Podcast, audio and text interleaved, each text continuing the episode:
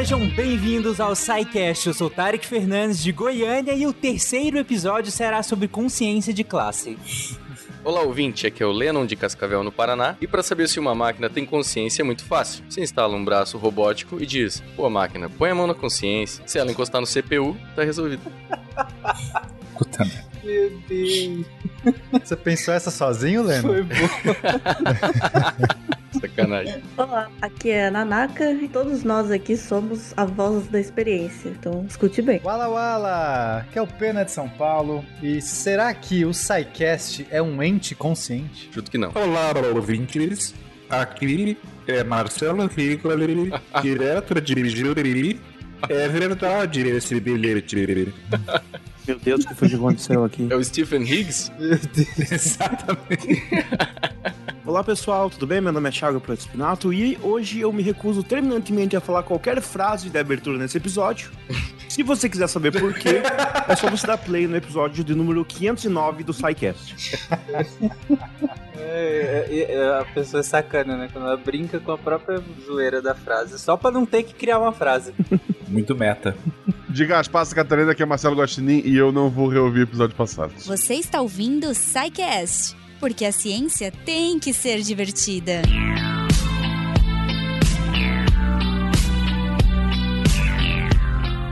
Bom, gente, já que nós citamos aí na, na, na, abertura o episódio 509, que foi o episódio que nós começamos a falar sobre consciência, foi lançado no início do mês passado, nós estamos em dezembro agora, né? E lá nós falamos sobre consciência de modo geral e mais especificamente do ponto de partida biológico da definição. E é aí onde estaria, onde ela estaria no cérebro, se estaria de, em algum lugar específico ou não, quais os níveis de processamento cerebral que envolvem a nossa interpretação da realidade, né? Nós falamos também sobre a evolução da consciência, quais são os graus de consciência, e nós terminamos naquele episódio antes de uma questão muito importante e que eu imagino que seja o mote do episódio de hoje, que é dada a, a nossa limitação intrínseca de afirmar outra realidade, que não a nossa própria, claro, é possível nós atribuirmos consciência seja algo ou alguém, ou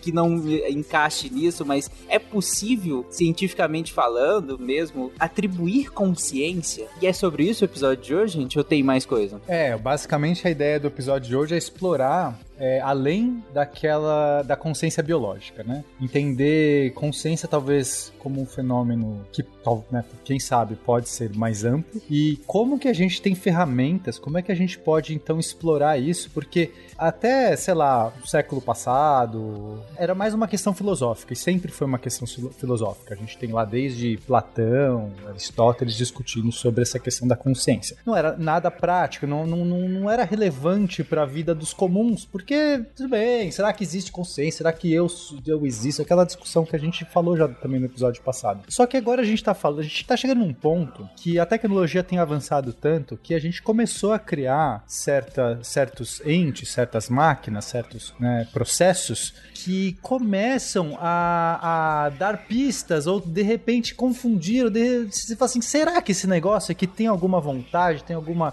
consciência? Será que sente? A gente tem exemplos de, de coisas, a inteligência artificial está avançando tão rápido que a gente tem exemplos de, de, de, coisas que já estão tocando nisso. Uma GPT-3 consegue escrever textos que é como um humano escrevendo. Você fala assim, será que essa, essa, essa máquina que escreveu isso não entendeu nada do que ela escreveu? Só tá ali jogando um monte de coisa, mas faz sentido. Como é possível eu ler um texto da GPT-3 e ler um texto de um outro, de um filósofo, de, de alguém, e, e, de repente os dois me tocarem em pontos, eu faço, só que esse eu sei que, né, em princípio, foi escrito por um ser consciente. Esse não. É, a gente tem o caso da Lambda do, do Google, que foi uma é uma inteligência artificial que está sendo desenvolvida, que também é do tipo GPT-3, que é um processador de texto de linguagem natural, né? Bom, gente, GPT-3 é, eu acabei falando, nem expliquei, mas é um algoritmo de linguagem natural dos últimos aí que têm sido desenvolvidos, e é surpreendente surpreendente o que faz. Depois é, procurem, acho que a gente tem que gravar um episódio só sobre isso também. Mas é, aí a gente tem o caso da Lambda, que é uma também uma inteligência artificial de linguagem natural da Google, que conversando de maneira muito longa, extensa, com um engenheiro foi contratado, em princípio, para avaliar os riscos de, de como seria, né? Assim, basicamente o cara foi contratado para conversar com essa inteligência artificial longamente, para entender ali os problemas e tal, é, do que seria soltar essa inteligência geral. E o cara disse que se convenceu que aquela que aquela inteligência artificial é consciente. Então, assim, eu não quero entrar no- nos méritos, porque, assim, é só para dar um exemplo de que isso não é mais um problema de ordem filosófica. Talvez a gente tenha que começar a questionar, assim, é, isso de ordem prática. Então, é possível máquinas não biológicas serem conscientes? Como é que a gente faz para descobrir a consciência desses caras, né? E, e acho que é mais ou menos por aí, o caminho do cast. E a questão, assim, no outro, no cast passado, a gente comentou de várias características que um, né, foram, foram sendo discutidas, assim, características que um ser precisaria ter para ser capaz de ter consciência. E a gente usa essas características, por exemplo, para atribuir consciência a outros seres humanos. E, mas se essas mesmas características são aplicáveis a, a entes não biológicos, não teria por que não atribuir consciência a eles, já que a gente atribui a seres biológicos. Isso acaba sendo uma coisa puramente arbitrária, assim, ah, porque eu acho que se não for biológico não tem como ter consciência, porque sim, né? É, segundo essas é, enfim, segundo essas teorias que vão classificando a- a- as características e tal, não teria porquê. É, a gente vai discutir melhor e tal, mas não teria porquê a, a consciência, se a consciência surgiu a partir de uma organização né, biológica, não teria porquê não surgir a partir de uma, uma organização do mesmo nível não biológica. Exato. é. O que, que tem de tão especial na, na matéria orgânica que, que só ela pode dar a origem à consciência? Mas são questões muito interessantes.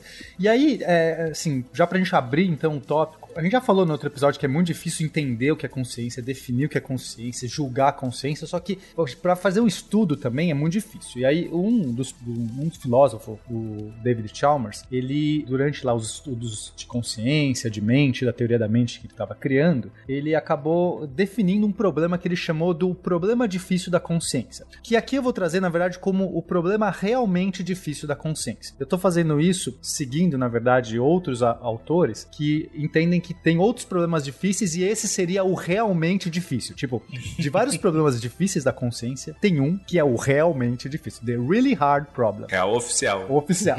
É, Que o- seria o seguinte: por que coisas ou processos são conscientes? E, e essa- essa- falando assim, parece que nem é, não traz toda a potência do que é essa frase. Mas será que existe alguma explicação realmente profunda na- na- no universo, na natureza, nas coisas, que podem dizer por que que eventualmente alguma coisa, e a gente, pelo menos eu, né, enfim, os seres humanos, em princípio, mas talvez muitas coisas, possam ter a experiência da primeira pessoa? de sentir de fato alguma coisa. Co- Como é? Da onde vem isso, sabe? É, é- é um grande mistério, porque mesmo que a gente. Aí quais são, os, por exemplo, os problemas fáceis da inteligência ou da mente, né? Que ele estava explorando a teoria da mente, então quais são os problemas fáceis? É, sei lá, eu posso perguntar assim, como é, o, a- o meu olho consegue processar uma informação visual? Tipo, isso é difícil, a gente não sabe como funciona. Mas não parece algo muito difícil de descobrir? Quando a gente for investigando melhor, a gente sabe que tem impulsos elétricos, eu consigo ver que passa por um neurônio, tem uma sinapse,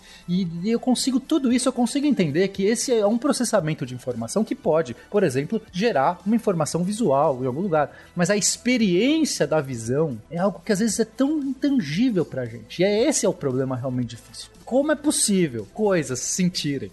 É, igual você falou ali, né? O exemplo da visão, a gente já tem, por exemplo, sistemas que captam imagens, que armazenam imagens, que manipulam imagens. É até o exemplo que você deu do GPT-3, ele é feito pela OpenAI, né? E eles têm também o Dolly, que ele gera imagens. Então, assim, será que essa, essa inteligência artificial tem criatividade, né? Será que ela tem senso de humor? Porque você vê aquelas imagens, elas são incríveis, assim, sabe? Sim, é, tem imagens que você fala, nossa, deve ser um artista que fez. E você foi, foi alguém que escreveu assim, faça tal coisa, desenhe uma casa na montanha. Foi lá, desenhou. Foi incrível, realmente. E é, é essa a pergunta, né? Será que essa, essa, essa máquina que tá gerando essas imagens que parecem coisas artísticas e lembram, né, e tal, será que ela não tá sentindo nada ali nesse processo? Essa é a grande pergunta difícil. A Nanaka tinha comentado que, que é interessante como se a gente faz um checklist de, de características, de, de prerrogativas, por assim dizer, do que, que é. E aí, gente, quem tá ouvindo aqui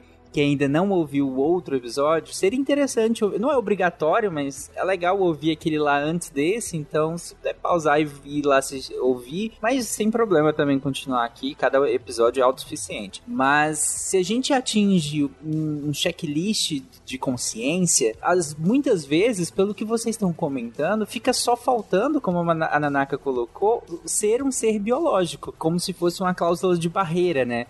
Pode atingir todos o, o mas se não for um, um ser biológico, não vai é, ser considerado como consciente ou uh, dotado de consciência, né? E aí vem a, a pergunta óbvia, que é o que vocês estão comentando, que é, tá, mas por que isso? Por que essa, é, esse ser tão especial ser biológico, dado que é, todo cri- os outros critérios foram atingidos? E aí vocês colocaram uma série de perguntas, mas e aí? A gente tem, ou pelo menos, tentativas de responder a essas perguntas? Então, é, é- esse é um grande dilema, né? Porque às vezes parece que são perguntas não científicas, né? E assim, o que é uma pergunta não científica? É aquela que você não tem como testar. Né? A gente não, não quer dizer que elas são melhores ou piores. É simplesmente que eu, eu, por exemplo, falo assim: Deus existe? É uma pergunta não científica, porque é, como, como é que se testa a existência de Deus, por exemplo? Ah, choveu porque Deus quis. Eu não consigo testar essa hipótese, porque eu não sei, eu não consigo sondar a, a- mente de Deus para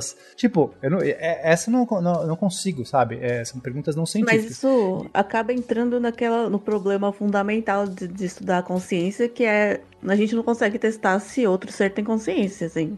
Como a gente falou, a gente consegue só elencar características que a gente também é, demonstra, né? E aí inferir que há consciência naquele outro ser também. Exato. É, a gente não consegue fazer nenhum teste conclusivo, mas a gente consegue testar algumas coisas, né? Tipo assim, a gente sabe que tem coisas que a gente não consegue testar, mas tem algumas que são possíveis, né? É, por exemplo, um equipamento que faça uma previsão sobre algum comportamento seu. A gente sabe que tem processamentos do nosso cérebro que são conscientes e outros não, né? Você sabe por você mesmo. É, você não tá consciente do, de comandar o teu coração bater, mas você tem consciência da- do que você tá pensando nesse momento, por exemplo. Se tiver uma máquina e ela conseguir identificar alguma coisa no teu cérebro e, e faça a previsão, não, essa é uma. Você tá pensando nisso e é consciente. E você realmente estiver pensando naquilo, ou se ela te der uma resposta diferente, né? Ah, você tá pensando em tal coisa, mas não é consciente. Você já testou que aquela tua máquina não funciona direito. Não sei se eu me fiz claro. Tem uma outra questão, até um, um pouco mais simples, que é aquele famoso teste do espelho, né? Acho que o Rigo vai saber explicar ele bem melhor. Que era uma tentativa justamente de, de tentar ver quais outros animais, além do, do ser humano, teriam uma autoconsciência, né? Teriam consciência de si, e a partir da consciência de si, é saber que existe o eu e o outro. E conseguir diferenciar ele do outro e saber que, é, que ele é ele, e- que é uma coisa extremamente complexa, pelo que a gente tá, tá comentando, né? E o teste do espelho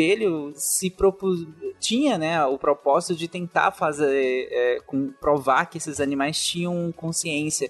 É, funcionou até certo ponto, né, Rigoli? Mas a gente sabe que não, não, não é uma panaceia também, né? Não- a gente não consegue estabelecer tão bem, assim, as, as, as, as normas. Ele tem limitações, né? Então, para quem não conhece o teste da, da- de, de auto-reconhecimento, né? O teste do espelho, basicamente é ah, a gente põe um espelho na frente de um, de um ser vivo, né? E aí tem várias formas de, de, de proceder, mas uma que ficou muito famosa, então é depois tu observa como o animal se comporta e aí ele, se ele se reconhece ou não e se ele ah, vai achar que é outro bicho no espelho, enfim. E depois ele, ah, os pesquisadores fazem algum sinal, por exemplo, botar um pontinho vermelho no meio da testa do, do bichinho, né? Ou, ou do bebê, ou- enfim. Tem vários públicos, né? Alvo. E aí para ver se eles vão lá olhar no espelho, ver o que, que é aquilo que tá na minha cara que mudou, né? E se vão tentar tocar no espelho, se que tocar na, próprio, na própria testa, enfim. né? Então, mas isso tem limitações, né? Porque até que ponto isso prova a autoconsciência, consciência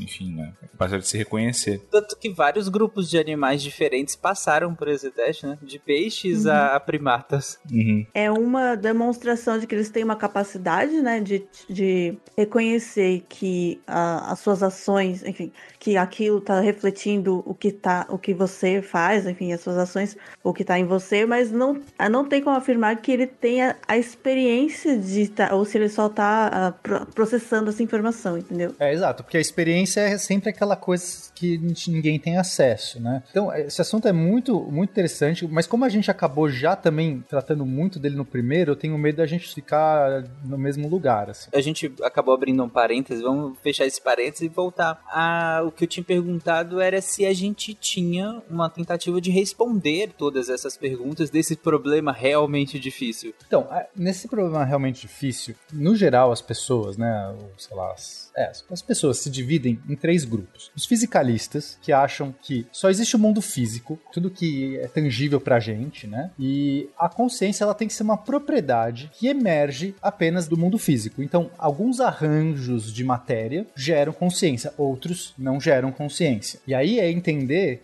como é possível arranjo, né? Por que, que, por que, que as mesmas moléculas de, com carbono, nitrogênio, oxigênio, sei lá, conseguem formar um, uma coisa que sente e outras coisas de carbono, oxigênio formam coisas que não sentem? Isso também acaba no, que também existe uma outra, se eu falar depois, assim, uma, uma teoria de que você consegue calcular o fluxo de informação em qualquer sistema e isso seria uma medida direta da consciência, então no sentido de que qualquer sistema teria consciência em algum nível. Então, mesmo, sei lá, um átomo, uma molécula, teria uma quantidade lá, 0,00 de consciência, nesse sentido. É, essa, essa inclusive é outra corrente, que é o uhum. panpsiquismo. É, mas assim, só pra. É, é, acho que é importante tentar abordar como é possível fisicamente. Né? Se a gente. Uhum. Eu, por exemplo, sou mais do fisicalismo. É, eu, eu acho que dá para explicar. Acho que a gente tem boas ferramentas para explicar as coisas sem requisitar é, outros níveis de existência. Eu, eu vou mais pela navalha de Ockham. Eu só coloco as coisas quando elas são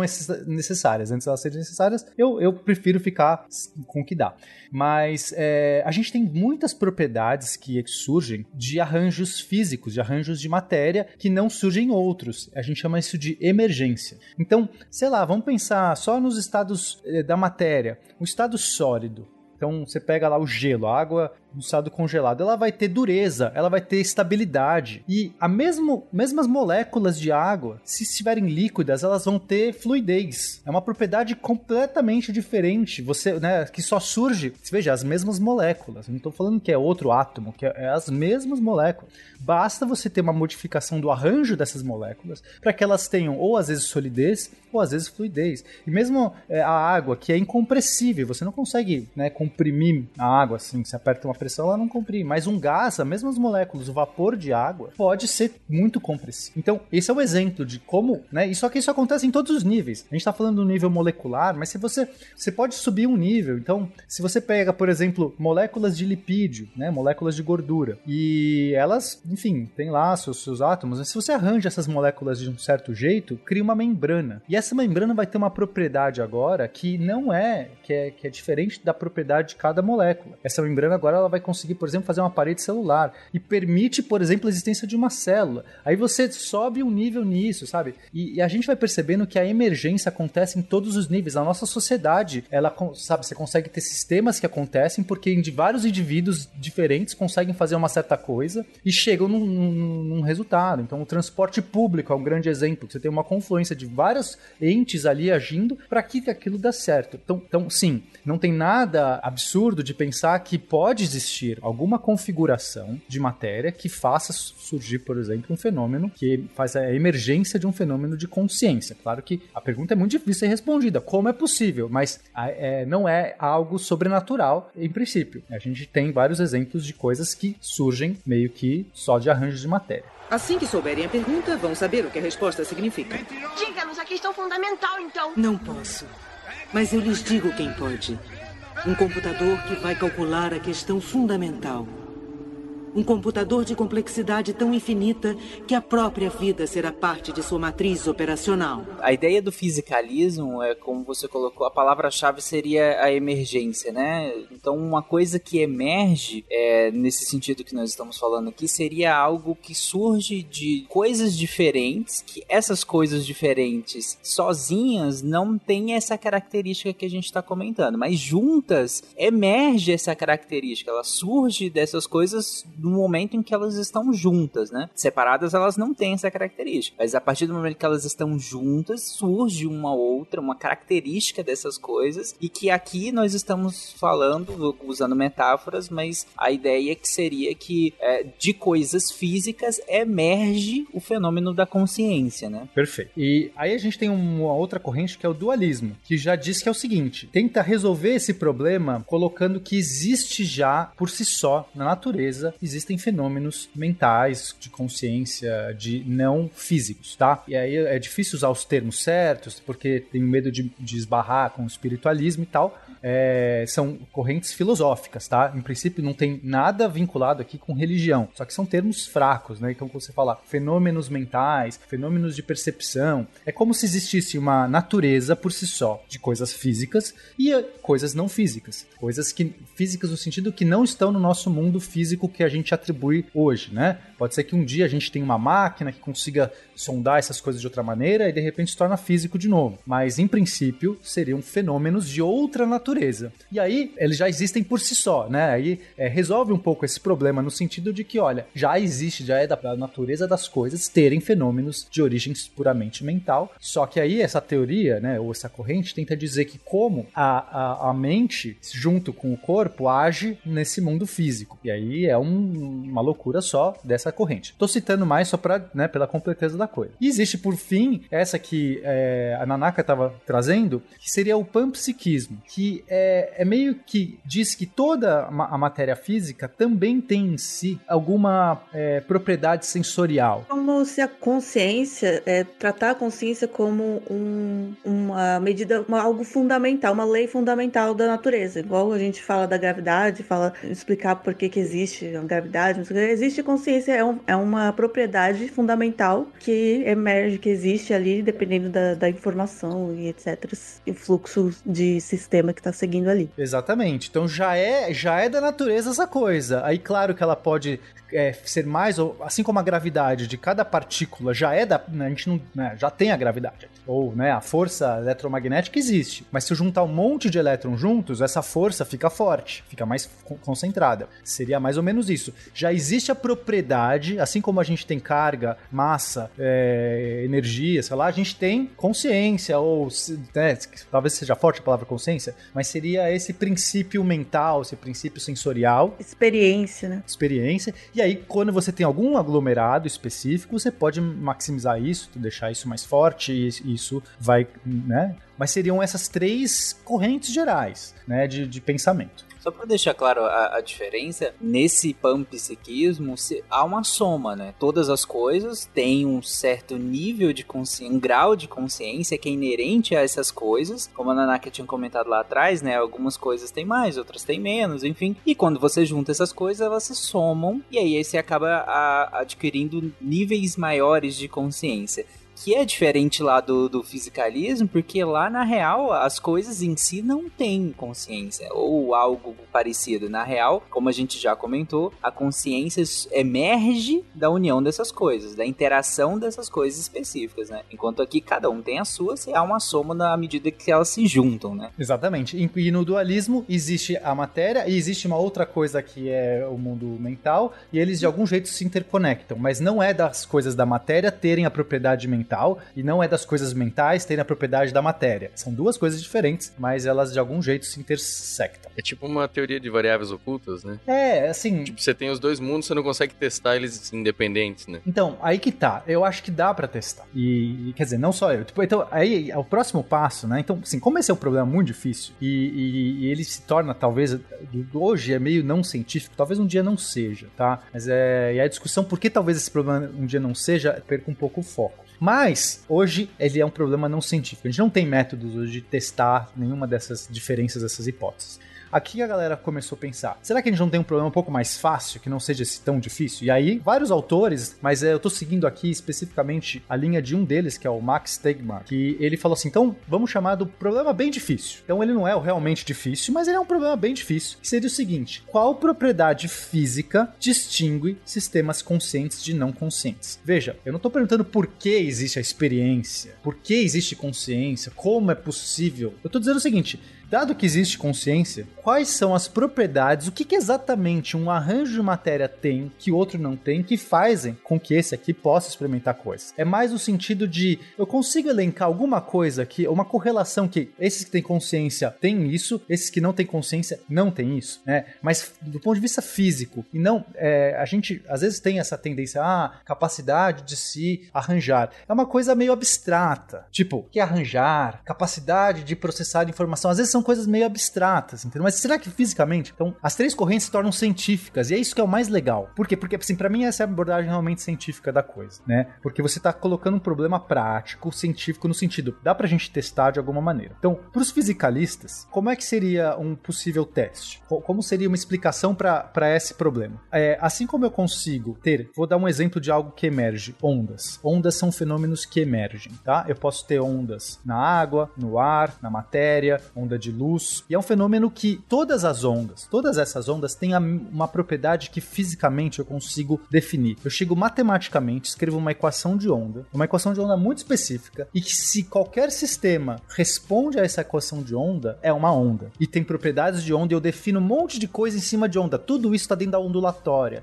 Eu vou ter interferência, eu vou ter difração, eu vou ter é, propagação de informação, velocidade, não sei o que. Eu vou ter tudo isso, basta ser onda. Isso é físico, isso é muito claro, isso não é uma definição fácil e tal. Então seria a mesma ideia de, já que é uma, para os fisicalistas, já que é uma propriedade que emerge, vamos buscar a equação da consciência, vamos buscar, não da consciência em si, do que é sentir a coisa, mas o que, que tem na matéria necessária que ela permite fazer que faça emergir a consciência. Então é uma busca científica. Dá para você explorar sistemas conscientes e não conscientes e tentar achar o que, que tem em cada um e de repente você fazer uma teoria em cima disso. Então é um caminho. Pro dualismo é interessante também, porque é o seguinte: embora você não vai ter como sondar o mundo, esse mundo mais mental, sensorial, é impossível por definição, porque é um mundo separado nosso, existe claramente, não é, não é qualquer sistema físico que permite ser conectado por um sistema mental. Perceba, não é qualquer coisa que, que vai exibir essa característica. É como se um corpo, um cérebro tem que ser feito de um jeito especial para ter a conexão, seja lá como for essa conexão, com esse mundo mental.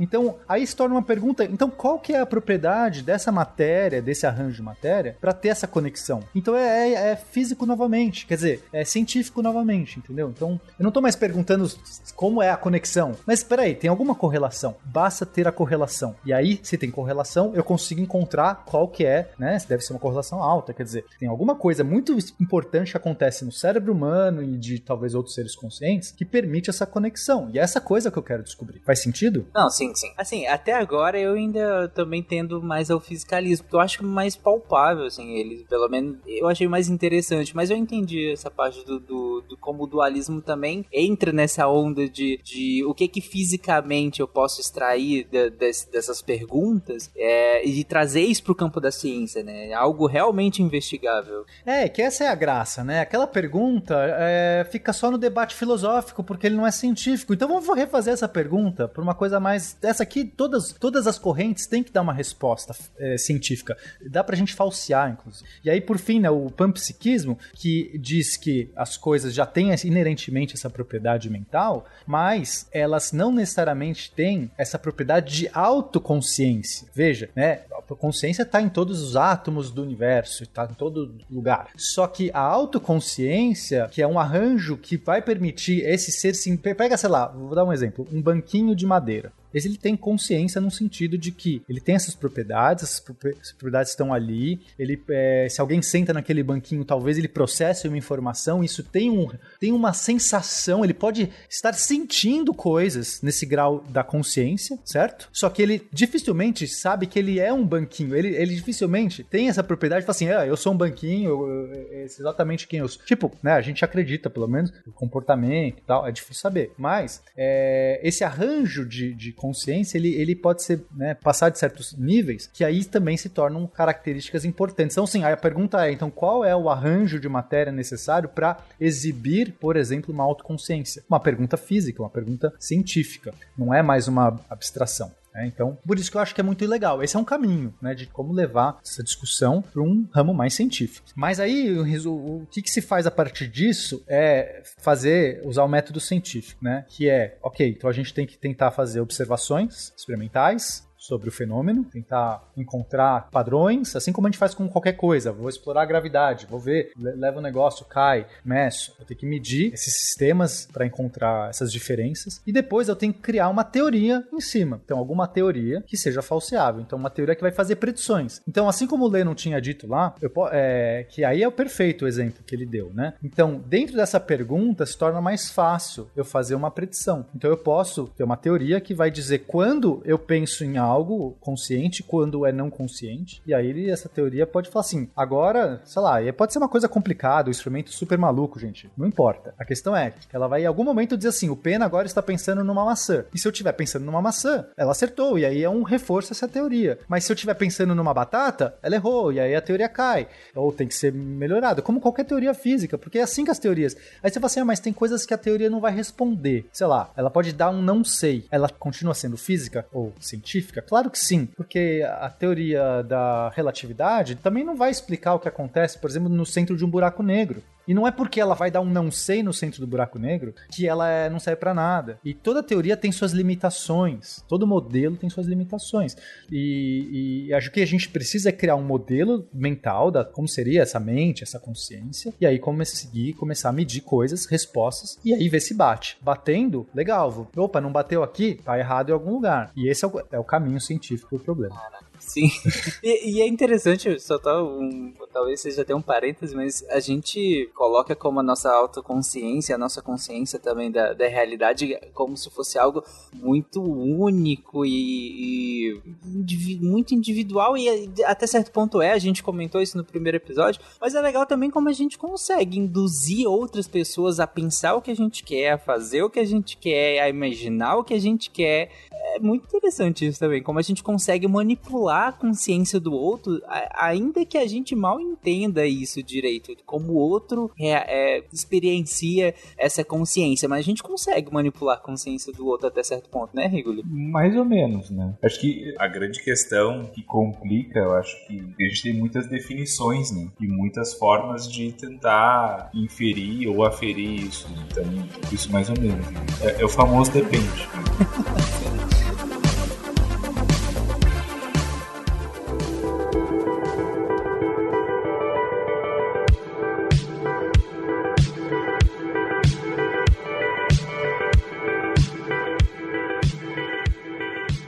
aí só seguindo aqui, é, tem um outro problema que é um pouco mais difícil do que esse anterior, que era um problema bem difícil. Esse seria o problema ainda mais difícil, e... Mas é menos difícil do que o realmente difícil. Veja, pessoas, tem uma gradação aqui. Sim. O realmente difícil é, o, é, o, é a ponta do iceberg. Aí tem um ainda mais difícil, seria esse nível logo abaixo, né? Que seria assim, como propriedades físicas definem uma experiência subjetiva. É, como é que no final das contas se cria o qualia? O qualia é o que os filósofos definem como essa habilidade de sentir as coisas. Você sente a dor, você sente o sabor, você sente a felicidade, você sente sabe? É tipo, é, é, é, é sentir as coisas. E aí tem um, um exemplo. Qualia? Muito, é, qualia. É, é que, enfim, é, chega uma hora que é, se define termos para poder as pessoas falarem mais fácil, porque é algo. Né? Então, ok, qualia é isso, vamos usar quando quiser falar essas, toda essa coisa, essa sensação. Porque é, é especificamente, aí você fala assim, não, mas peraí, não é o, é o sentido, não é exatamente o sentido, é a experiência do sentido. É, qual que é a vermelhidão de uma rosa? Qual que é o som de uma flauta, sabe? Tipo, não, não é a frequência sonora, é o, a experiência do som de uma flauta. De você... E aí tem um exemplo para deixar claro a diferença desses dois, que é chamada Sala de Mary, Sala da Maria, sei lá como. É, Mary's Room. Imagina uma criança, a Maria, ela nasceu numa sala totalmente preta, ela vive num quarto, numa casa que não tem nada colorido, nada, tudo é preto e branco. Ela tem livros, todos os livros são preto e branco. Ela tem um computador, a tela do computador é preto e branco. Só que ela tem todos, assim, tem um arsenal de livros, ela tem a, a Wikipedia inteira, ela, toda a internet para ela pesquisar, ela cresceu ali, ela aprendeu aprendeu tudo sobre cores. Ela leu como se formam as cores, os, como que ele se forma na retina, ela leu das frequências da luz, ela aprende tudo, ela sabe tipo, tudo que dá para saber de cor. Ela sabe como combina a cor, como que luz e tudo. E ela pode te responder provavelmente qualquer pergunta sobre cor. Para você, se você perguntar, sei lá, como como que o ser humano enxerga uma cor? Ela vai definir, tem uma região do cérebro que processa aquilo, pega, ela vai ela sabe tudo de cores. Especialista PhD em cores, só que ela nunca viu uma cor. E aí a questão é o seguinte, um dia você tira essa Maria desse quarto e coloca ela num jardim colorido, cheio de flores e borboletas e tal. E ela experimenta pela primeira vez aquelas coisas. A pergunta que se faz é: ela vai viver algo que ela nunca viveu antes? Ou ela vai virar assim e dizer assim: olha aí, sabia, o vermelho era isso mesmo. Dificilmente. Então, assim, né? Esse é o, o qual é. Não importa quanto você saiba sobre algo, existe algo que é da própria experiência. Então a gente acredita que a Maria, por mais que ela soubesse sobre cores, ela não é a mesma coisa que experimentar a, a, a cor. Experimentar a cor é, é algo que é o qualia, é, é, é algo que é essa grande coisa incrível, né? Que é a experiência objetiva. Então essa é pra diferenciar. Até porque essa Maria agora ela não tá preocupada com cor, ela quer vingança. Né? no mínimo. É, exato. Mas esse problema, ele ainda está hoje também na esfera da esfera não científica, né? Assim, então, novamente, tanto esse como o mais incrivelmente realmente problema estão hoje na esfera não científica, quem sabe um dia não estejam. Nos resta abordar, então muitos, né, grande parte dos pesquisadores de IA ou de, de teoria da mente que trabalha de, forma mais prática, né? Não filósofos em si que vão discutir todos esses níveis. Mas quem tá, tipo, vão normalmente abordar esse primeiro essa pergunta. A primeira pergunta bem difícil é aquela que a gente tem acesso. Hoje eu tô só de turista aqui para ouvir vocês falar e para dar um pitaco, né? Porque não é minha área. Mas achei bem interessante essa questão desse, desse exemplo que tu usou das cores do quarto. E depois que tudo que vocês falaram até agora, uh, e dessa questão subjetiva de tudo isso, assim, me pareceu muito complexo a gente criar talvez uma própria máquina ou mesmo um método científico para tentar validar e falsear essas coisas. Me pareceu que isso talvez seja muito mais complexo do que, inclusive, sei lá, uh, tentar teorizar o que tem no meio de um buraco negro, porque para mim me parece uma coisa tão subjetiva, assim, uma, uma orquestra, assim, uma coisa que é feita de certa maneira e funciona, só que parece que seria difícil uh, pegar, né, os dados disso e colocar em algum lugar para ser avaliado. Isso me parece muito, muito, muito complexo. Mas olha, tem uma, tem uma coisa bem legal aqui, claro, a questão da cor ali é uma coisa tão, parece intrínseca da gente que não consegue achar uma saída para explicar, não ser mostrar a cor pra pessoa, né? É, mas tem um, uma anedota do Feynman que eu acho engraçado, que ele, ele meio que testa como as pessoas têm experiências diferentes em algumas situações. É, ele, por, né, por acaso, porque ele quis, ele começou a calibrar uma contagem para ele saber quanto tempo passou um minuto. Então ele ficava contando na cabeça dele, um, dois, e cronometrando. Aí quando ele chegava em 48, tinha passado um minuto, sabe? Isso para ele, no tempo de contagem dele. E ele foi treinando isso como uma uma skill, assim, uma habilidade. Ele foi calibrando ele até que ele conseguia chegar muito perto do, do um minuto. E ele contou isso pra um amigo dele e fez a mesma brincadeira com o cara, né? Mas ele falou assim: olha, eu acho muito interessante porque enquanto eu tô contando, eu consigo fazer algumas outras coisas. E ainda assim acertar um minuto, né? Por exemplo, ele, dá, ele fala que ele começa a contar jornais na banca, assim, só visualmente. Ele começa a ver padrões de 3, 3, 3, 1. Então deu 10. Aí ele vai fazendo isso visualmente e no final ele consegue contar os quantos jornais tinha e ainda assim acertar quanto deu um minuto. Aí ele, ele fala isso pro amigo dele, que ele, tenta fazer também, mas o cara. Ah, e o, e o Feynman fala, mas eu não consigo, eu não consigo ler, eu não consigo falar enquanto eu tô contando. Eu, eu me perco. Mas fazer esse tipo de é, contas visuais eu consigo. E o cara tentou, calibraram ele, né? Ficaram brincando com aquilo. E o cara, ele falou, cara, como é que você não consegue falar? Eu falo tranquilamente, ele, né? E ele acertava um minuto. Mas ele não conseguia é, ver imagens, por exemplo, ele não conseguia ler. Ele conseguia falar, mas ele não conseguia ler. E aí eles discutiram, tá, mas como é que você conta? E o Feynman falava, falou, é, eu fico contando uma, uma voz, minha voz, falando na minha cabeça. E o cara fala, não, mas eu vejo diferente. Eu fico vendo uma imagenzinha dos números passando, como se fosse um mostrador, sabe? Número um, número dois. Então o cara tinha o registro visual para aquele processamento e ele conseguiria falar tranquilamente. Mas como o Feynman tava falando na cabeça dele, ele não conseguiria falar. Então ele conseguiria usar a visão, sabe? E daí ele fala, olha, pra gente fazer a mesma tarefa, eu, por minha conta, fui por um caminho e você foi por outro, e nós, a mesma experiência, nós tivemos de formas diferentes. Então ele conseguiu testar que as pessoas têm experiências diferentes. Cara, isso é muito legal. Legal, sensacional, né? Isso é, é- é- bom, eu obviamente conhecia isso do Feynman, porque eu já li tudo. E aí eu fui levar isso no Manual do Mundo, lá numa, com um almoço lá que a gente tava lá. Aí eu falei, né? Eu não sei porque a gente tava falando de contagem. Eu falei, olha, é, como é que vocês contam? Porque pra mim é uma voz. Quando eu, quando eu começo a contar até 10, né? Cada um. Agora, todo ouvinte, ouvinte, quando você vai contar até 10, o que acontece? Qual o processo mental dentro de você? Pra mim é uma voz. Eu sou, né, do, do É, voz. também. Um, dois. E eu não consigo falar outra coisa, porque se eu falar, eu me perco. É óbvio. Se você começar a conversar comigo, eu Sim. não vou saber mais a contagem. Mas eu- alguém lá, não sei se era o Iberê, se era o Arthur, agora eu já não vou lembrar a pessoa, falava que via passando os números. E conversou, acho que foi o Vitor. E eu comecei a conversar com ela enquanto contava até 10. E a pessoa conversando com pra mim é uma tarefa impossível. Impossível. E aí eu vi na prática que existe isso. Por primeira vez, não, quem que fica imaginando, passando números na frente, tem que contar, não dá pra. Eu agora tô curioso, vocês, vocês contam ou vocês veem números? Eu, eu conto falando na minha cabeça. Mas tem uma coisa que eu, que eu acho engraçado, que eu tenho uma imagem na minha cabeça, que eu não consigo expressar exatamente, mas eu tenho uma imagem pra cada dia da semana. Então quando eu vou... ah, tipo, daqui a 10 dias vai ser qual dia da semana? Eu, eu olho na minha cabeça as imagens, uma do ladinho da outra, e vou contando, sabe? Sem falar os dias da semana. E aí, de repente, Ai, quando eu que chego... demais. eu- é muito engraçado, cara. Caraca, sensacional.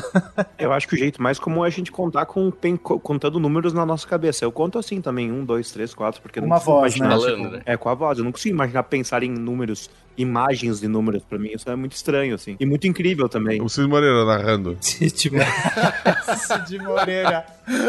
O minuto pro Cid Moreira é 13, né? Sei lá.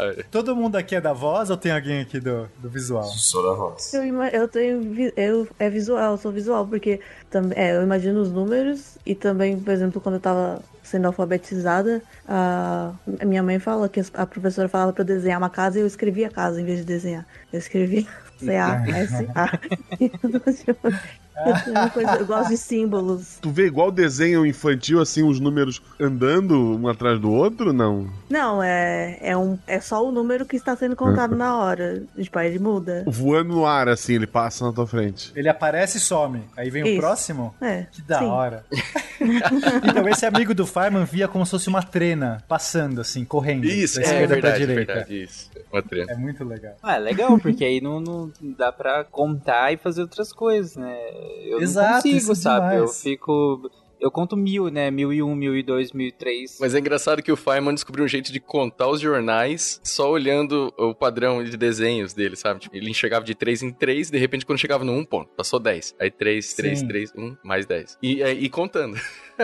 Não, isso tudo é legal pra mostrar que é, como as mentes das pessoas em si podem ser diferentes e, e talvez as nossas experiências sejam absurdamente diferentes, né? E aí essa limitação. Será que o vermelho que eu vejo é o mesmo que você vê? Claro que não, porque eu sou daltônico, então claramente eu já saí perdendo. Mas será que duas pessoas, entendeu? Dificilmente também, talvez sejam a mesma.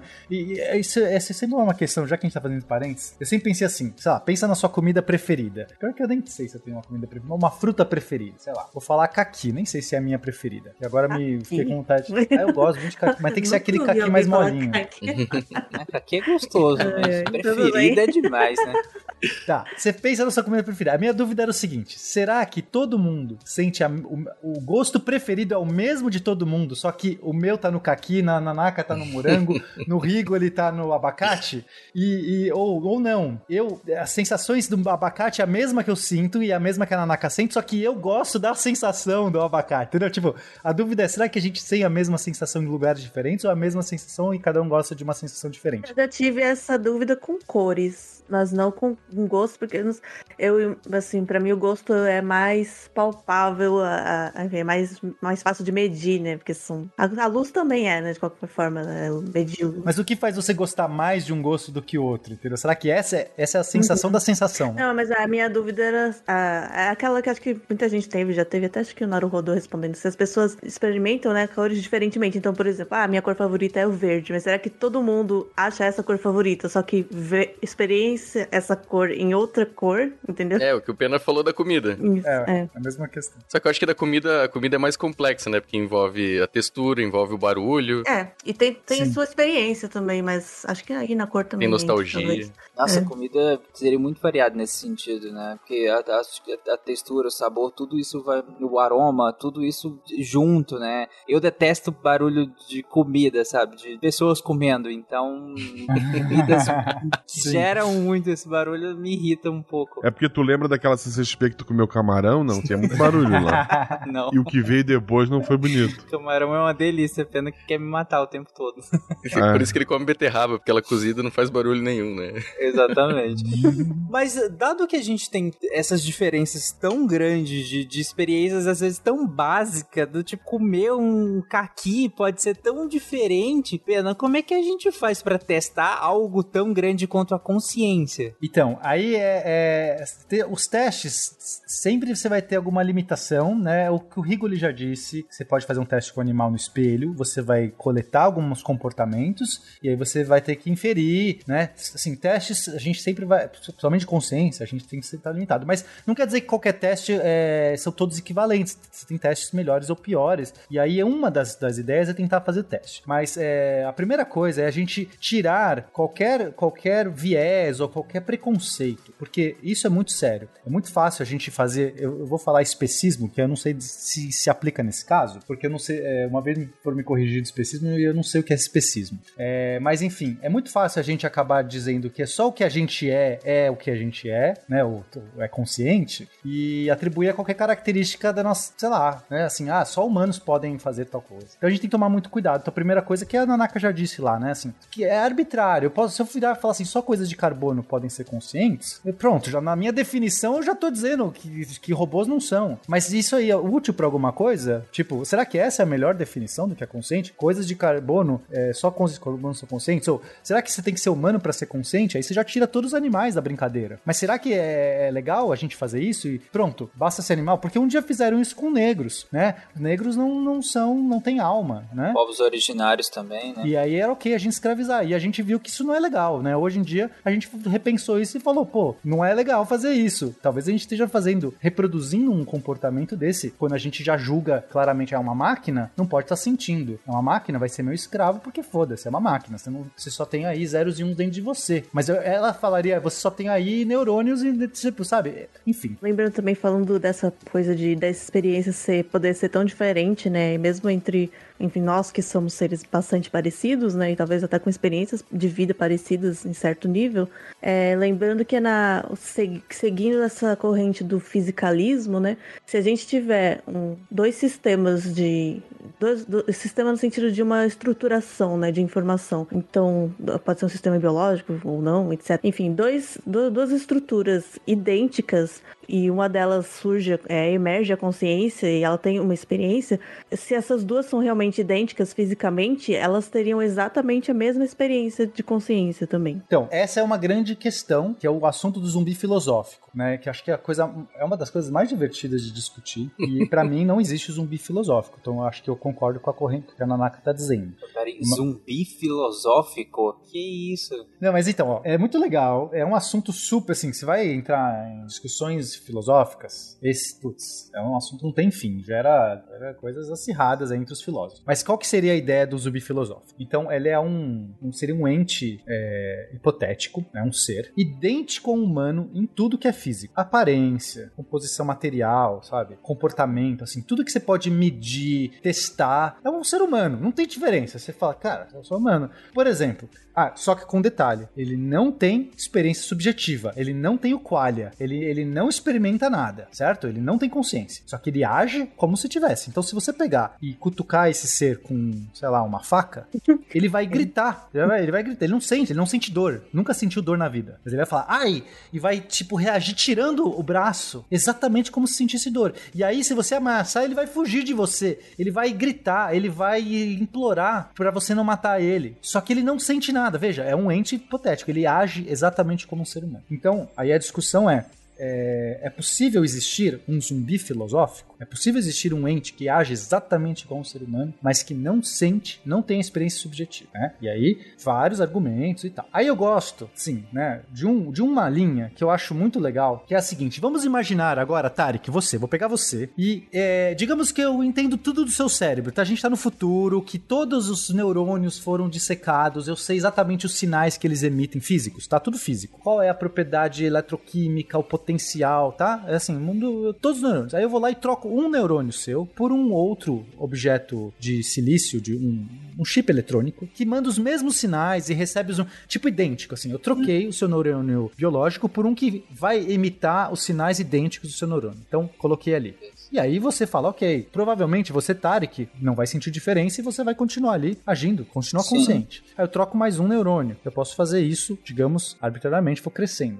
Aí a pergunta que eu faço é o seguinte: se, é, se máquinas eletrônicas não podem ser conscientes, e se existe, se existe inclusive um zumbi filosófico, mas enfim, basta que só a primeira premissa, que máquinas não são conscientes, quando eu trocar todos os seus neurônios, e eu fiz isso passo a passo, né, de maneira gradual, você não tem mais consciência. Mas como seus neurônios são físicos, eles respondem exatamente igual aos anteriores, você vai agir identicamente ao Tarek anterior. Toda vez que eu troco um novo neurônio, você não perdeu memória, você não fez. Tipo, é, mas, mas em princípio, se máquinas não podem ser conscientes, máquinas não biológicas, você é um zumbi. Você eu criei um zumbi filosófico, nesse sentido. Acabei de criar um. Entendi. Certo? Tudo bem, aí você fala, tá, beleza, o que, que tem de errado nisso? Porque ninguém vai saber diferenciar o Tarek anterior. O Tarek anterior sentia e agora o Tarek novo não sente, mas ele se comporta idêntico. Todo mundo que conhece, seus amigos, sua namorada, é, sua mulher, todo mundo não, sabe, não sabe dif- diferenciar o Tarek novo do Tarek antigo. Mas agora a dúvida, que é a mais legal, é o seguinte: o que acontece no meio do caminho? Digamos que quando eu for trocando isso, em algum momento você tem que deixar de ser consciente.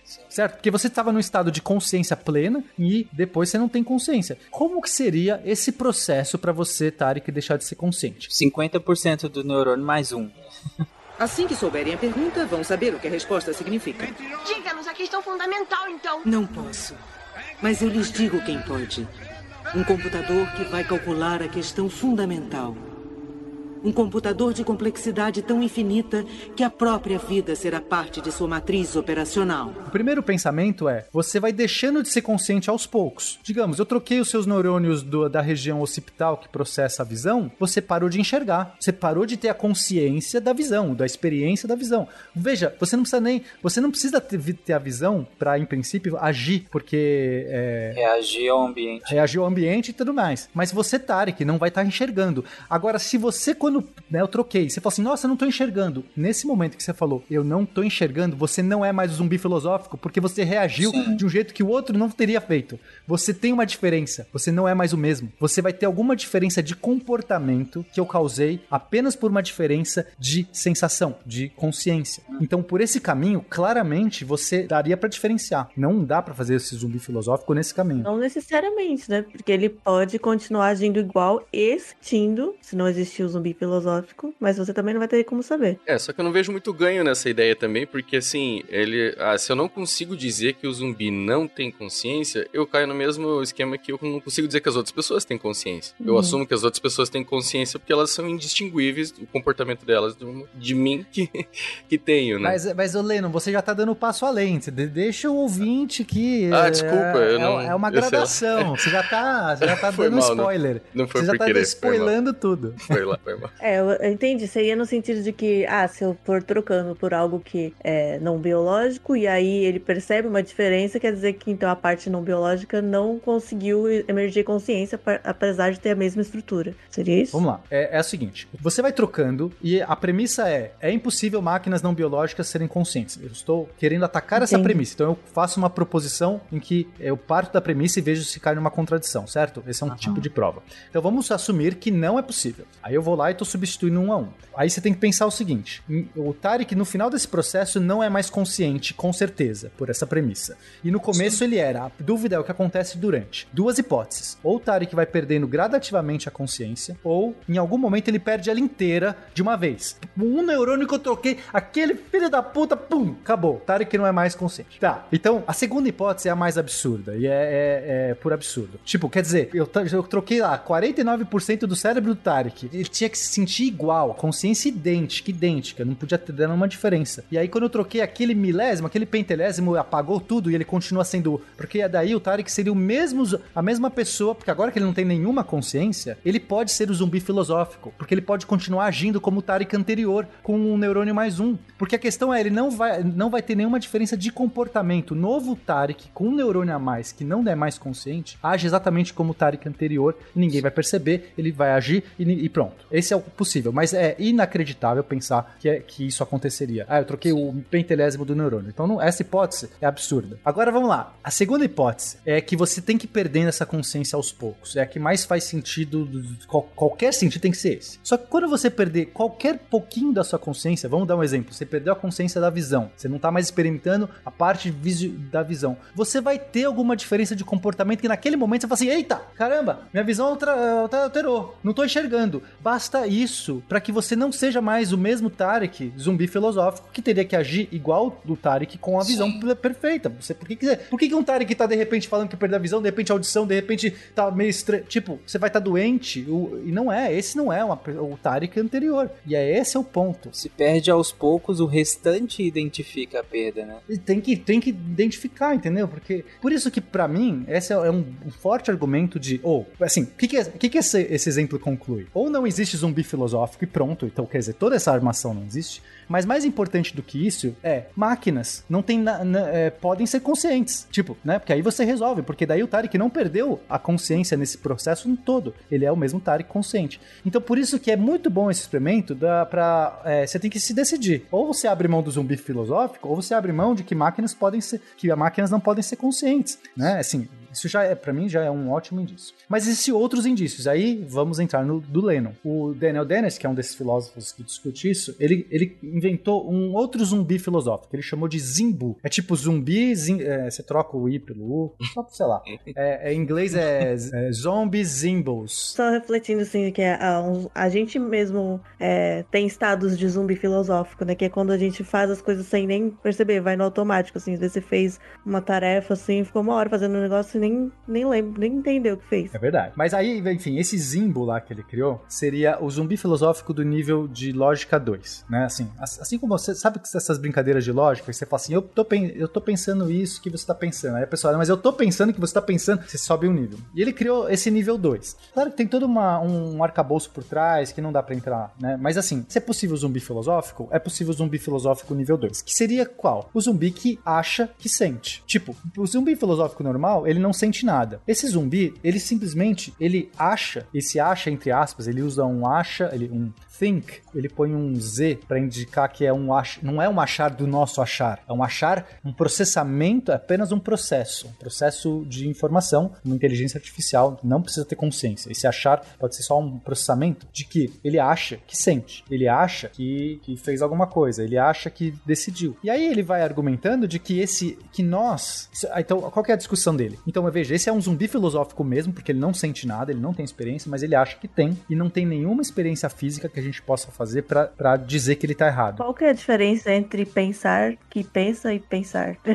eu não tô entendendo. A diferença é o qualia, no, no final das coisas. Por isso que, assim, eu não quero gastar muito. Depois ouvinte que foi interessado vai atrás desse assunto, porque senão a pauta vai virar só isso. Como eu falei, tem todo um arcabouço por trás para justificar. Mas ele usa um argumento lógico e ele fala: eu posso criar uma lógica num nível acima sem perda de generalidade. É isso que ele fala. E é, faz sentido, sabe? Então, assim, existe algum processo. Então, esse zumbi, ele pensa que sente. Isso seria, não existe nenhuma, nenhum, nenhum teste físico que a gente poderia fazer para que ele percebesse, a, nem nós e nem ele percebesse a diferença. O que ele conclui é que nós podemos ser exatamente esse zumbi. Nós podemos ser o zumbi que pensa, que sente. Nós talvez somos o zumbi. E aí é muito crítico. Quando você chega nesse ponto, você tem que dizer o seguinte: então, ou a gente tem que abrir mão que não existe zumbi filosófico, ou a gente tem que dizer que nós podemos ser esses zumbi filosóficos, o que do ponto de vista científico dá na mesma. Eles são indistinguíveis. E se eles são distinguíveis, é aquele ponto, cara, não tem teste físico que eu possa fazer. Então é só uma questão de definição. As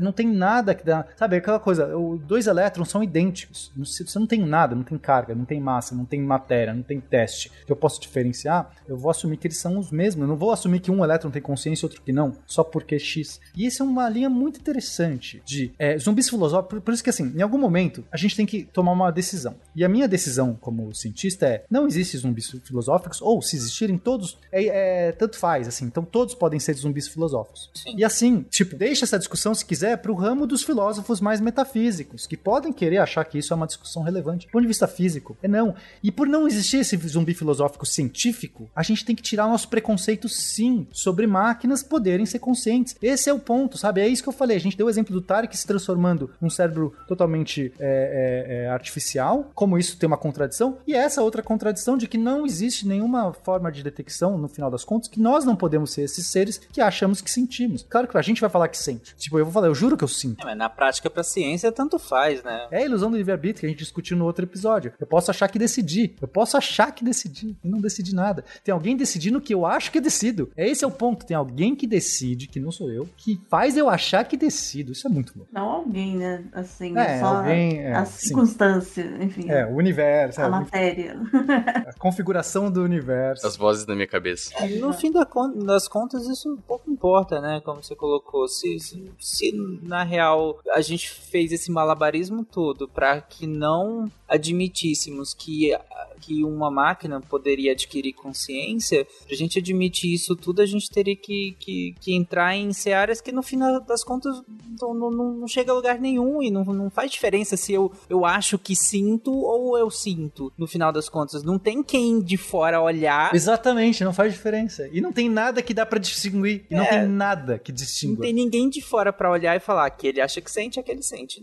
Não, então. E é por isso, Tarek, que agora a gente pode fazer nossos testes de consciência, que é uma das áreas da, da minha pesquisa. Que é o seguinte: como é que eu posso então fazer um teste? É, é, assim, normalmente tem dois testes: testes de positivo e teste negativo. Teste que eu, se você passar no teste, eu digo que você é consciente, tipo, né? E o que se você não passar no teste, um outro tipo de teste que é se você não passar, eu digo que você não é consciente. É, assim, pode ser que eu tenha um teste que seja os dois ao mesmo tempo. Se você passa, você é, e se você não passa, você não é. Mas é, é muito difícil pensar nesse teste. No geral, a gente consegue pensar em testes que se você passa, você é, e se você não passa, eu não sei. Tipo, eu não sei. Passou? É. Não passou? Talvez. E um, e um outro teste que, se você passa, você não sei, e se você não passa, você não é. Pra não- e, e como esse tamanho é um assunto, tudo isso é um assunto gigantes, mas o que eu só gostaria de trazer é o do teste da positivo, porque pra mim esse é o melhor teste que tem e é o único que eu me sinto plenamente satisfeito, que é usar o teste Turing. E é um teste que já existe, que foi o Alan Turing que fez, que é,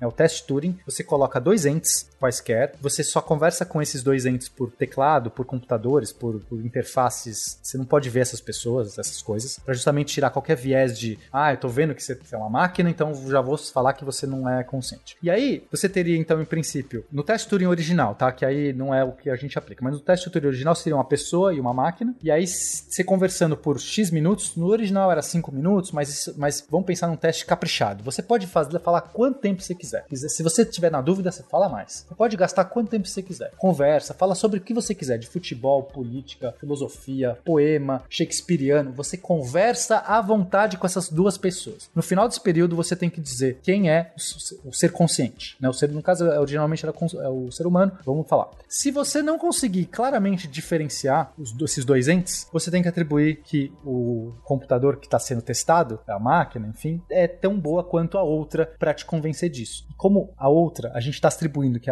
né, pessoas são conscientes, mesmo que elas sejam zumbis filosóficos ou não, não sei. Mas se eu não, se eu não vou nunca dizer que uma pessoa não é consciente, né? Tipo, é, é, vou partir desse pressuposto, eu tenho que usar o mesmo pressuposto. Eu não posso usar um outro critério. O critério tem que ser o mesmo. Máquinas são conscientes. E aí você pode, então, basicamente é isso. Pega uma máquina, conversa com um ser humano. Se no final das contas ele não conseguir ter certeza que é uma máquina, se tá falando com uma máquina, com um ser humano, você tem que atribuir, a- tem que dar o benefício da dúvida que você dá pro ser Mínimo, humano. Se você dá o benefício da dúvida para um ser humano, que pode ser um zumbi filosófico, você tem que dar o benefício para a máquina. Então acaba com o zumbi filosófico. Esse é o teste verdadeiro, para mim, científico, de consciência. Claro que você fala, mas qual os critérios, é, qual pergunta? Aí os detalhes, não importa. A questão é, converse quanto tempo você quiser e aí você fala, mas que ser humano é esse? Quem vai aplicar o teste? Tudo isso são detalhes, mas né, que tem que ser definidos. Não é que eu estou esquivando da, da pergunta, tem várias pessoas propondo como que seria o melhor teste Turing, mas o teste em si, o conceito é robusto. O conceito para mim é pleno. Você tem um critério objetivo de como você atribui consciência, porque não tem mais nada a não ser o que eu já, já digo que é consciente, que é o ser, em princípio, o ser humano. E não quer dizer que se falhou, não é. Veja, Veja, esse é um teste positivo. Isso é o mais importante. Ah, a máquina falhou, logo é não consciente. Não, a máquina falhou, logo não sei. Isso é muito importante. Não errem. O, te o teste Turing é um teste positivo. Passou? Sim. Não passou, não sei. E se o testador achar que o ser humano não é consciente? Então,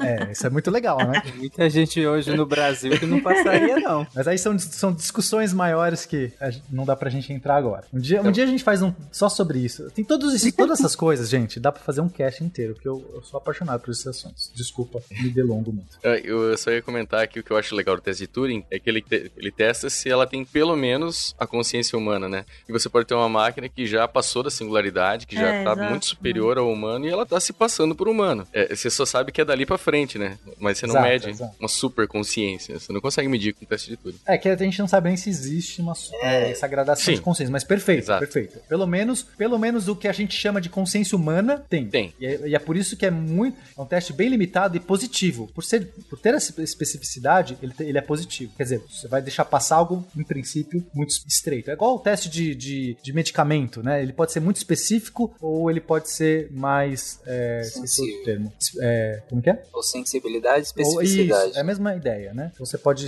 afunilar bastante. Quando passa daqui, eu garanto. O que não passa, não sei. É isso.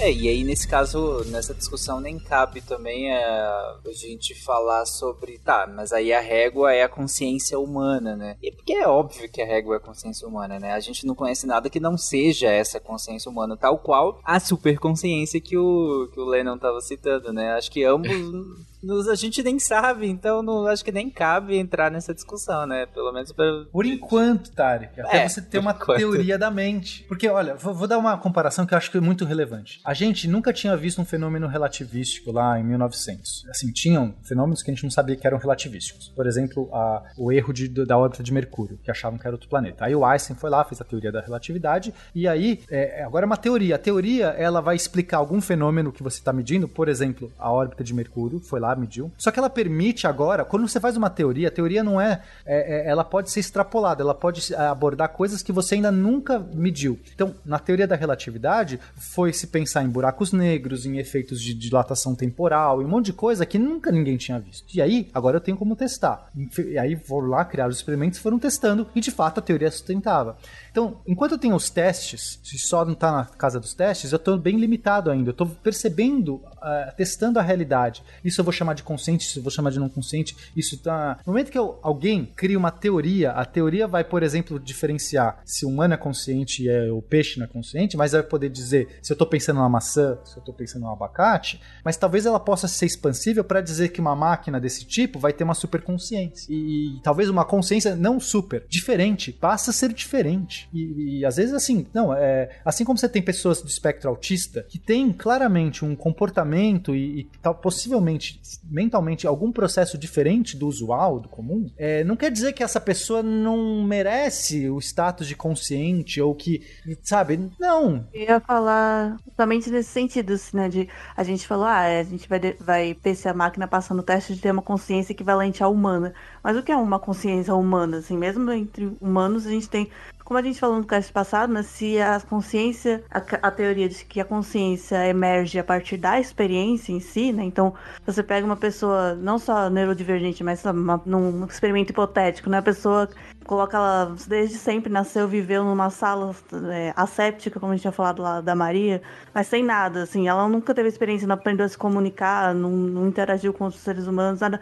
A consciência dessa pessoa vai ser muito diferente do que, do que é isso que a gente está colocando nesse teste, né? E aí talvez seja um erro a gente só dizer que não é, porque não é como a gente. Então por isso que é mais do que só super, super consciências, é consciências divergentes. Eu gostei do. Né, deixa eu extrapola. Pode ser que existam muitas consciências divergentes, que isso é muito difícil da gente detectar, mas o teste Turing seria um teste assertivo, pelo menos, para dizer consciência tal como uma humana que a gente entende. E mais uma coisa que eu achei interessante, aproveitando o exemplo da teoria da relatividade, é que justifica a gente discutir um assunto mesmo que a gente hoje ainda não tenha, talvez, muitos experimentos, muitos, muitas formas práticas de testar. Porque Einstein, quando é, previu o comportamento das ondas gravitacionais, ele também não conseguiu testar, mas ele utilizou a lógica e experimentos mentais para chegar num, num, numa resposta, né? Então vale a pena a discussão. Caraca.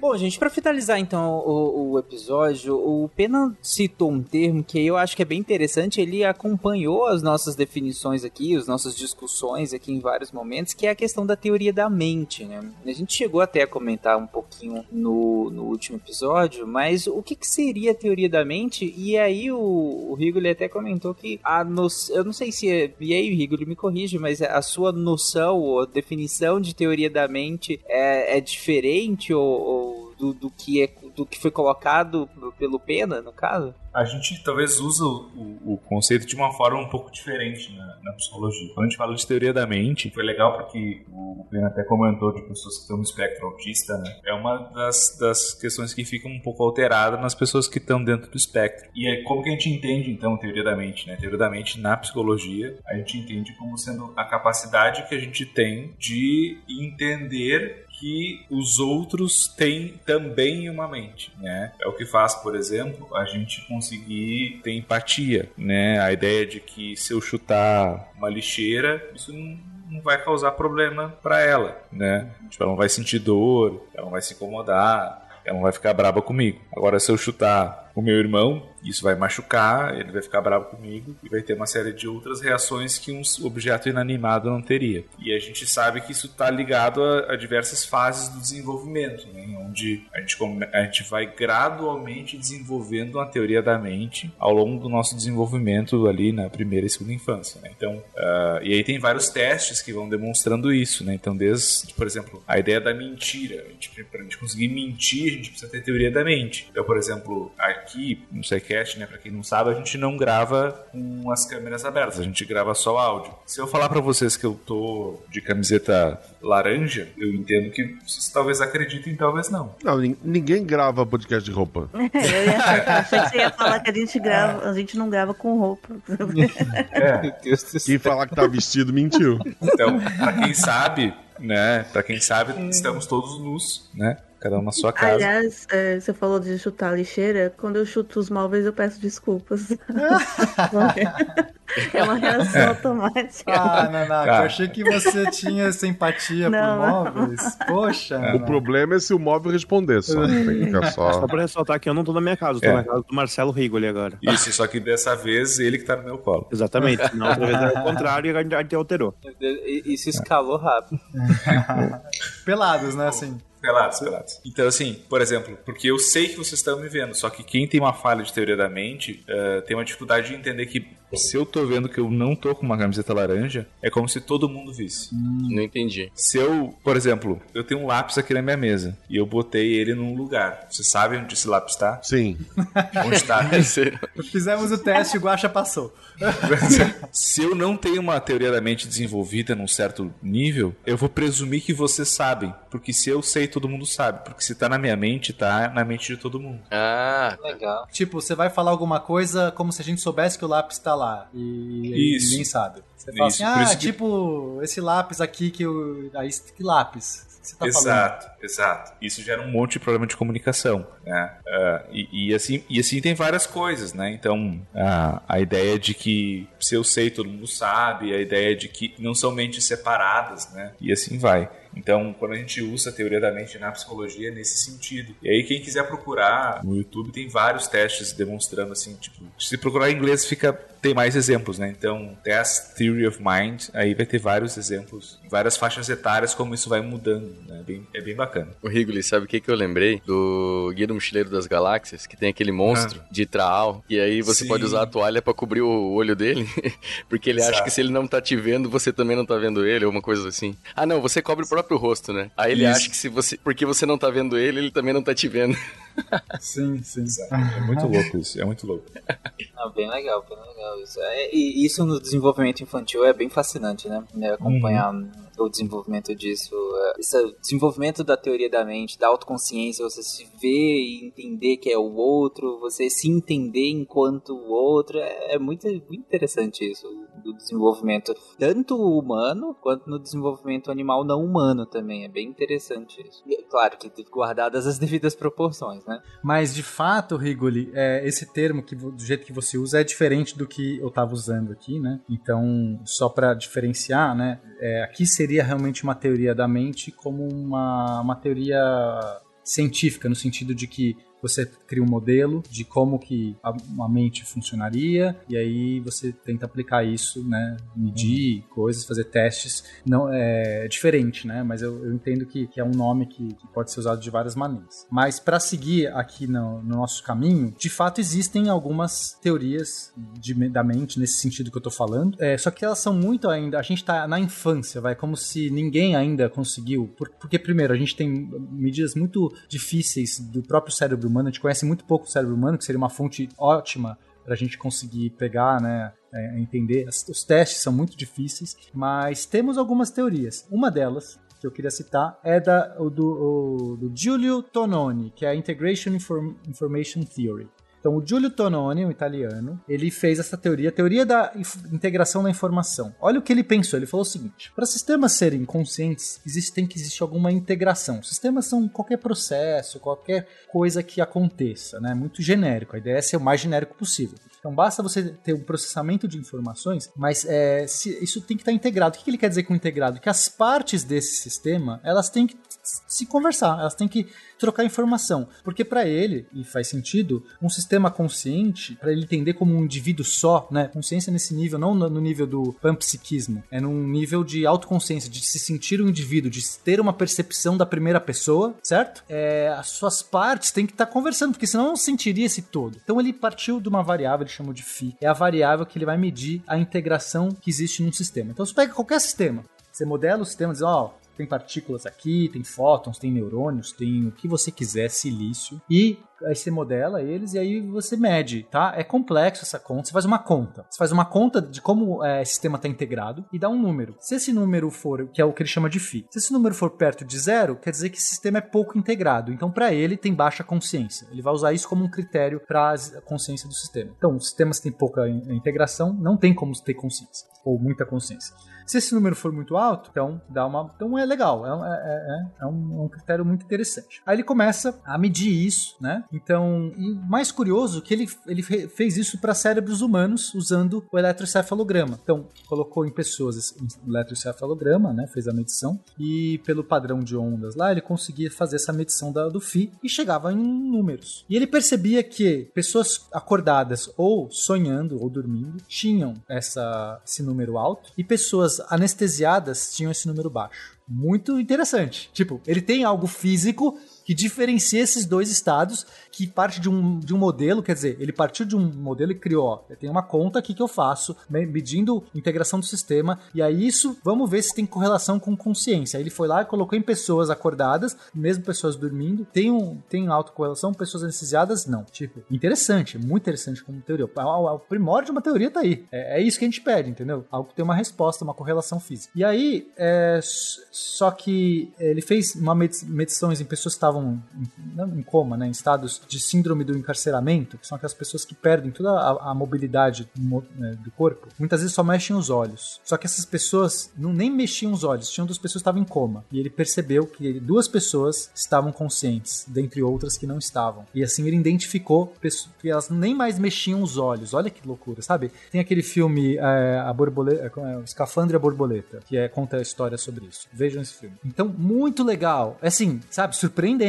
Temos algo palpável. É pelo nível de conexão, no caso ele inferiu um grau de consciência, né? Foi isso. Isso, mede um encefalograma, faz umas contas malucas que eu não sei exatamente reproduzir, tô acreditando nos artigos que eu li, então, tipo, eu não, não fiz essas contas, eu não sei exatamente como são. Mas ele vai lá, faz umas, umas contas desses padrões de onda, e aí ele chega num número dessa variável φ que ele chamou, ele modelou, e se esse número, quando é alto, é, quando pessoas estão conscientes, ele vê que esse número é alto, quando pessoas não estão conscientes, baixo. No caso, ele de várias pessoas, digamos, em coma, tinha baixo, ele encontrou duas que não tinha esse negócio baixo, e, e, e aí foi identificado que essas pessoas estavam, por exemplo, na síndrome do encarceramento.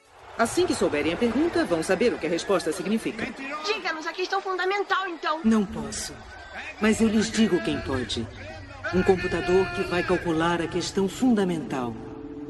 Um computador de complexidade tão infinita que a própria vida será parte de sua matriz operacional.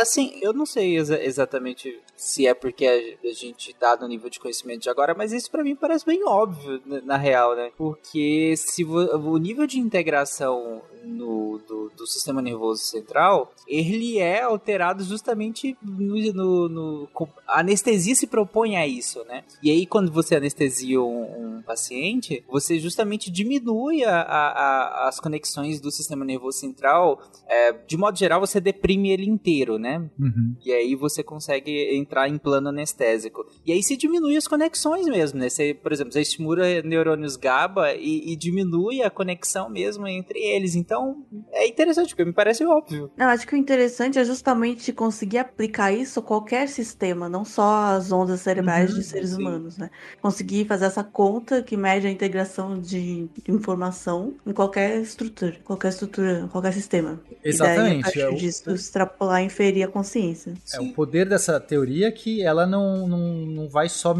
verificar aquilo que já, no princípio, como você disse, Tarek, ah, talvez seja meio óbvio e tal. É, não, é óbvio na minha área, porque eu, eu, eu pego isso e aplico na minha área e olha, ah, isso é óbvio para mim, mas é como a Ana colocou, né? Interessante é aplicar isso em vários sistemas. Isso, aí, usando essa teoria, né, daria pra gente fazer os nossos computadores. E nossos computadores têm um FII muito baixo. A nossa arquitetura de computador, do jeito que é, diz, nossos computadores, por esse critério, veja, pode ser que seja errado essa teoria, uma teoria, uma tentativa não podem ser conscientes, tá? Do jeito que elas são hoje. Veja, como eu li isso em um artigo, eu também não sei julgar qual é a, qual computador, se o computador quântico, se o computador da, da que está rodando machine learning, veja, aí é mais abstrato para mim, tá? Eu tô é um assunto que eu não consegui ainda ir muito a fundo. Até porque eu, para ser honesto, não acho que essa teoria é boa, tá? Estou citando aqui que é uma das melhores que a gente tem, mas ela tem muitos problemas. Então, o primeiro problema é, talvez o, o esse, essa variável phi, ela não seja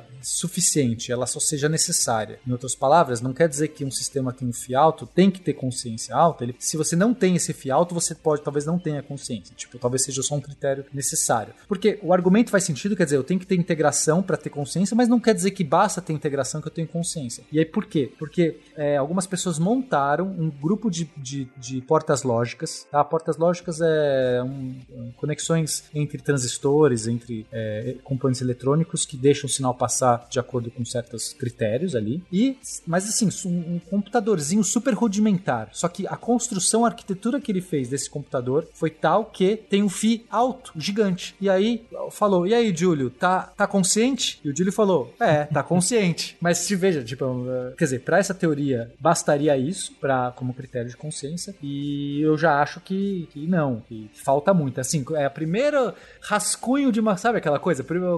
A pessoa começou a rabiscar lá a teoria da, da gravitação. Fez lá, é, o corpus cai no chão, beleza. Mas não, não, conseguiu chegar na órbita e várias outras coisas. Pra mim tá nesse sentido. E várias pessoas começaram a abordar essa questão por esse viés, acharam muito interessante isso, só que melhoraram. Então, um dos caras que eu sigo, que é o Max Tegmark, ele fala o seguinte: é, precisam ter quatro propriedades para que, que eu vejo para ter essa consciência do que a gente pode consciência. Ele chama que é o armazenar, processar, ser independente e ser integrado. Então, para ele, sistemas conscientes precisam pelo menos ter um jeito de armazenar informação, algum jeito de memória. E é muito legal como eles definem memória. Novamente, não dá para entrar nos detalhes, desculpa, mas aí processar informação, isso e essas duas coisas, computadores têm, várias mentes humanas têm, várias coisas têm, não tem nada de extraordinário, mas é, mas para ele é necessário, parece que faz sentido. É ter um grau de ter, ser independente. E aqui é muito legal o que ele coloca. Ele fala assim, para um ser consciente, ele tem que ter uma diferença do eu pro outro. Ele tem que ter uma independência. Não pode ser um,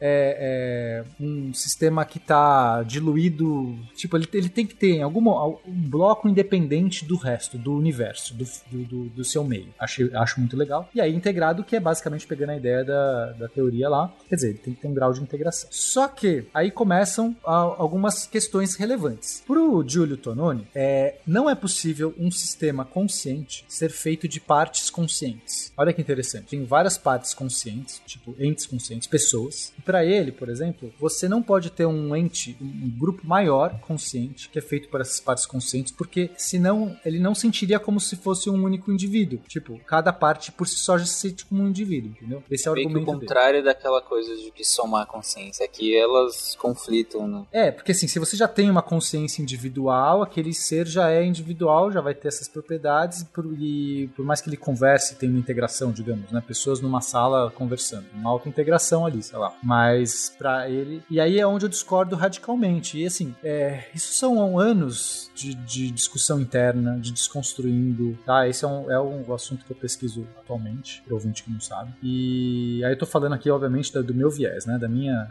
da minha opinião agora. Porque tem. Isso é altamente debatido, é muito complexo. Mas pra mim, eu consigo ver uma sociedade, um grupo de indivíduos conscientes, como também expressando consciência. Só que aí a consciência, cada indivíduo em si não tem a consciência do todo. O todo pode ter uma consciência por si só, e os indivíduos têm outra consciência. E eles podem saber ou não que estão fazendo parte da consciência do todo, mas isso não traz a experiência. O todo pode ter uma experiência, um qualia subjetivo, enquanto os seus indivíduos não sentem aquilo. E embora cada um pode sentir o seu próprio, pra mim. E aí comecei a pensar que sociedades, e é uma loucura, entrei numa loucura muito grande, porque assim, agora que a gente tá conversando, quando eu converso com alguém, eu tenho isso agora. Quando, assim, né, vou ter uma discussão. Eu adoro ter essas discussões. Vezes eu chamo o Lennon pra gente discutir, às vezes eu pessoas lá do Manual do Mundo. Vamos falar sobre um assunto aqui, discutir. Enquanto eu tô discutindo e trocando essa informação, eu tô pegando, tô processando várias coisas e dizendo a minha opinião do que eu acho do mundo. Essa pessoa pega aquilo, processa também e devolve algo pra mim. E aquilo, e eu tô começando, eu, e quando eu vejo isso, eu falo assim, nossa, eu, tô- eu sou uma máquina. A gente, nós dois, ou X pessoas, somos uma máquina, estamos processando. Essa informação, eu não teria como sozinho processar essa informação desse jeito. E a partir desse conjunto, dessas trocas, dessas discussões, a gente está criando. E aí eu começo a pensar, talvez a sociedade humana é uma grande máquina, e talvez de processar. Talvez ela tenha, assim, como eu acredito hoje, que a experiência subjetiva, que a consciência é o jeito que a informação sente ao ser processada, isso é o que eu acredito hoje, tá? Pode ser que seja errado, mas de tudo que eu já li que faz sentido pra mim é informação processada gera consciência. É, O jeito que a informação é processada pode gerar consciência, né? É a forma. Então, isso está gerando consciência, isso de, de algum jeito, uma consciência de sociedade. Talvez assim, talvez o planeta Terra, né, a sociedade humana seja uma consciência, tem uma consciência em si. Eu sei que parece meio loucura é, eu falando isso, mas é, enfim, tô aqui falando, tô, tô, tô contando o que me parece. E aí eu fico pensando, né, tipo, a, a academia, a, a- a ciência em si, a, comunidade científica é muito uma, uma algo do tipo, que tá processando. O que um faz aqui tá conversando com o outro, tá criando. Se você for pensar em níveis grandes, você pode quase como ver como se fosse uma grande máquina processando informações, processando informações complexas. E, portanto, pela minha questão, ex- exibindo alguma consciência, exibindo comportamentos de consciência.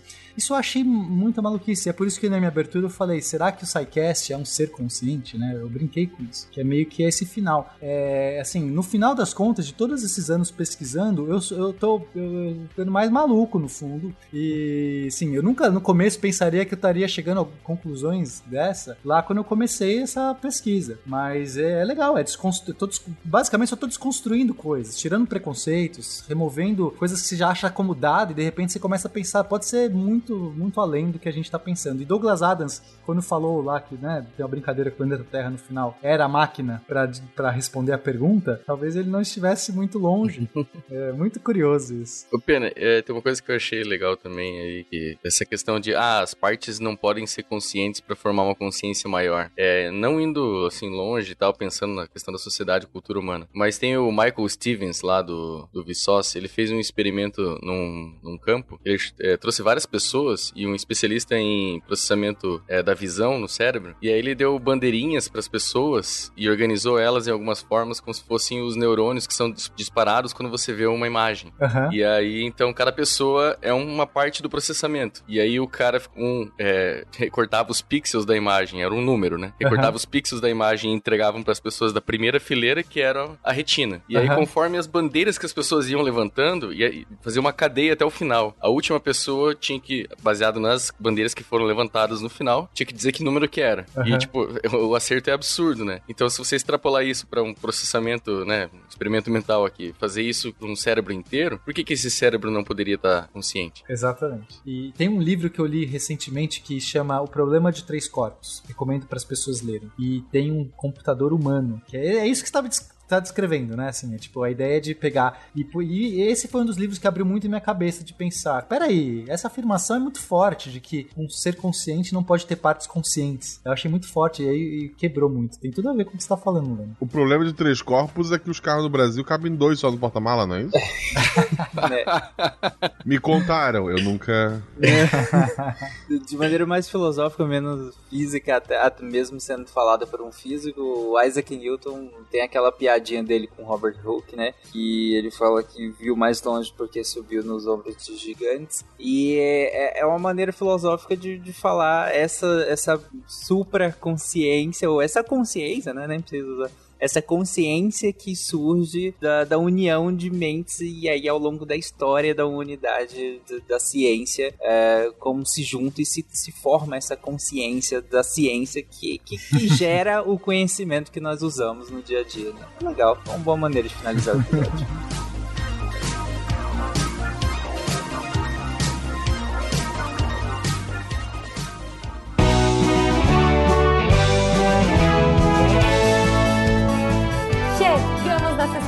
recadinhos do SciCast.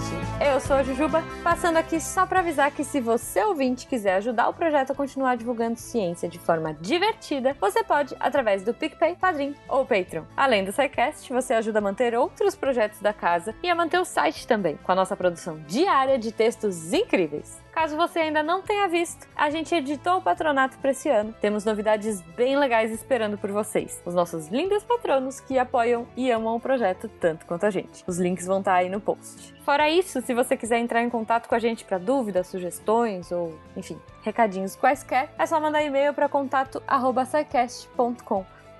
Por hoje é só e eu encontro vocês na semana que vem. Tchau. Atenção para o informe semanal dos textos da semana. E a semana já foi começando com cara de fim, cara de fim de ano, com uma retrospectiva do ano de 2022 no que tange a cultura alimentar. Texto do Lenin Machado, Top 5 Cultura Alimentar 2022, vai falar das principais notícias, acontecimentos relacionados com o tema nesse ano. E falando em fim de ano, calor, o texto da Samantha Martins que saiu na quarta-feira, Sensação térmica e índice de calor, dois exemplos de temas estudados pela biometeorologia é sempre difícil falar meteorologia, então eu sempre falo meio pausado. Vai falar exatamente de como que a meteorologia ajuda né, com essa parte do calor que é importante para esportistas, né? ou sejam profissionais, sejam pessoas que fazem exercícios físicos, então dá uma olhada para conferir. E na sexta-feira, também com uma ideia de fim de ano, mas agora projetando para o futuro, o futuro da literatura, da Bruna Estevano, e que ela vai discutir, né? trazer as discussões, as novidades do que está acontecendo com a literatura nesse mundo de rede social, internet, coisas rápidas e tá bem interessante a reflexão. Vai lá para discutir com ela. E esses textos e mais, muito, muito mais, você já sabe onde você encontra em www.deviante.com.br. Também quer se tornar redator deviante? Vem, vem entrar pra equipe. Manda um e-mail para contato@saicast.com.br e vem estrear esse próximo ano de 2023 dentro do Deviante. Eu sou o André Trapani, quase em férias em clima de fim de ano, apagando a luz da Torre Deviante. Se a ciência não for divertida, tem alguma coisa errada. Tem que ser divertida. A coisa mais divertida que tem é a ciência.